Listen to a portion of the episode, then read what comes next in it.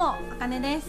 ゆうへいです。私たちは東京都葛飾区に住んでいる5人家族で現在地方移住に向けて準備中です。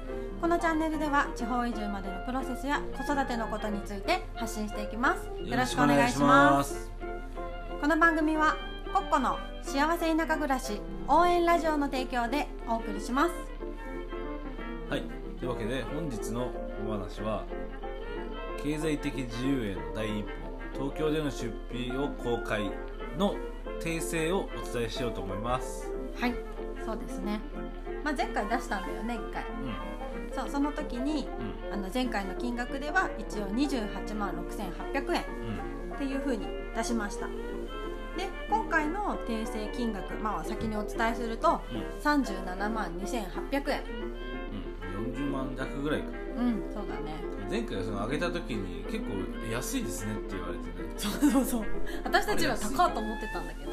でそれ言われて確かにね見直してみたら全然抜けてるとこもあったし。そうなんでそんなにそんな金額なのに貯金に回せてないんだろうとかねうん。思ってたらやっぱ抜けてるとこがあっうん。結構見落としてたところうん。がね多々あって、たうんでねそうそれがまあ簡単に言うとお金とおむつと洗剤代などの日用雑貨がまあ安かった。安く見積もってたのとあとネットにかかるお金とか資産運用とかうん。あと宅配スーパー頼んでるのに、ん。まあ、その食費が抜けていたっていうのが大きな、うん。うん、ところでした。で、まあ、他にも家賃とかね。うん。家賃はやっぱりね、あのー駐車場合わせて11万円。うん。これがかなりでかいよねで東京は。かいねまあ私たちはさこれお金があの東京都葛飾区に住んでいる5人家族で、うん。まあ、子供たちもまだ小さくてね、うん。3歳の双子と2歳になる男の子とうん。やっててさ、まあ、の情報で言うと雄平は会社員。うん。うん私は週さんのパートっていう家計の中でうん。やってての11万ってでかいよね、うん。うん、でやっぱ食費もね、あのーちょっとあ間違えてたよねそう食費うん間違えてたっていうか、まあ、使う月使わない月ももちろんあるんだけどで私のさお財布から出てる食費っていうのは雄平からもらってる。うん。あの家に入れてるからそう家に入れてもらってるお金でやってるんだけどそれプラス雄平がさ自分で買いに物行った時のお金が抜けてたっていうそうのがね。それもある。結構行くしねお使いみたいな。そう言ってもらってねうんちょこちょこ買ってもらったりするから、うん。まあそういうのをちゃんと合わせるとお、まあ、多い時で5万はかかっちゃってるのかな。っていう、そうだね。うん。前回のやつじゃなくて今回のやつをまた概要欄の方に載せておくので、うん。あのまももしよければ見てほしいなっていう感じですね。うんはい、なので私たちの方はうん。今はねうん。計算して37万うん。2800円はい。というお金がかかっています、うん。ね。まあこれがね田舎行って、うん。まあ、固定費を下げてうん、どれぐらい差が下げられるのかっていうのを、まあ、皆様にもちょっとお届けしたいなって思うし、ね。まあ、自分たち自身もねやっぱ下げたいしね。うん、下げたい、うん。でこっちでかかってるものがあん？こっちで安いものがあっちで高かったりさ、そうだね。そういう部分もきっとあるだろうからね、それも残しておきたいねって思ってますうん、うんあとねゆうへいがやるやる言ってた保険ね。そう前回10 11 月ぐらいの放送であのうん保険代ちょ見直しますってなんか宣言したんですよですけど、うん。まだやってないですよね。はい。やっぱりこのなあなあに流れちゃうのでこれは絶対だね。で1月中。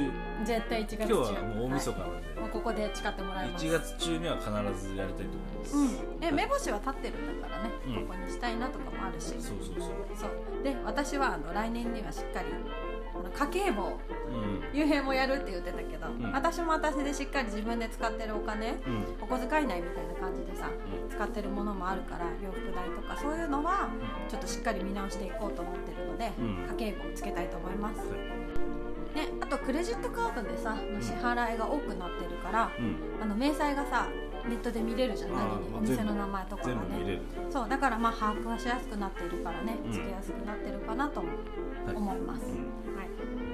まあ、あとはあれだよね。うん。こういう日に私はやっぱりかかるなっていうのが思いますね。お友達の家に行くにもさやっぱ手ぶらではいけない。かお家借りれる、ね、子供連れて借りに行くからさ、うん。うんだからちょっと手土産だったり飲み物を買ってったり、まあ、そういう日はさお弁当とか持ってけばいいんだけどうん。なかなかね公園にお弁当3人分持ってって水筒持ってってとか荷物だからどうしてもお弁当をさ近場で買っちゃったりするんだよねパンとか。しかもその相手友達側の家族のこともあるからさ自分たちだけ持っていくのもなんかね、そうなんかそれでね伝えられたりする人だったらいいんだけど、うん。そこのお金も結構かかるなとは思ってますね。はい、うん、まあ2021年。うん。改めてねお金の部分ではしっかり見直していこうと思います、うん。はい。ということで今回は経済的自由への第一歩東京での出費公開の訂正版をお話しさせてもらいました。はい、はい。ね今日で2020年が終わりますね、はい、激動の一年。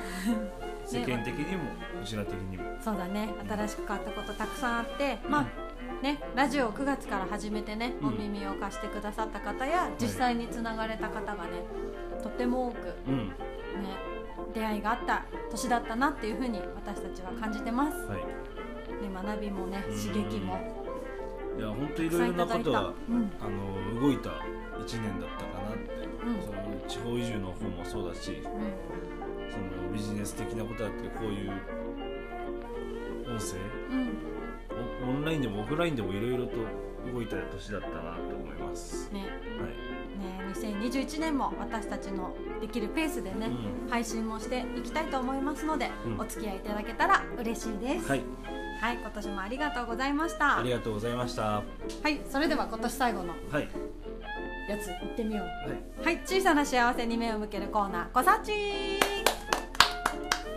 はい私のこさちでございます、はい。あかねのこさちは無事に32歳を迎えることができました。そしてお祝いを家族でしていただいたということですとうございます。ありがとうございます。12月30日で32歳。はい32歳になりました、い。ありがとうございました。はい、私ゆうへいの子たちは、えー今年も妻の誕生日をみんなで一緒に祝えたことです。おめでとうございあます。りがとうございます、い。ねいつもどっか連れてってくれたりサプライズのプレゼントいただいたり。はい、ありがとう。えーゆうへいの お誕生日頑張ります。はい、3月3月です。はい、3月ですね。はい、はい、では、えー、と2020年最後にもあなたに素敵な幸せが訪れますように。良いお年をお迎えください。良いお年を。またねー。またねー。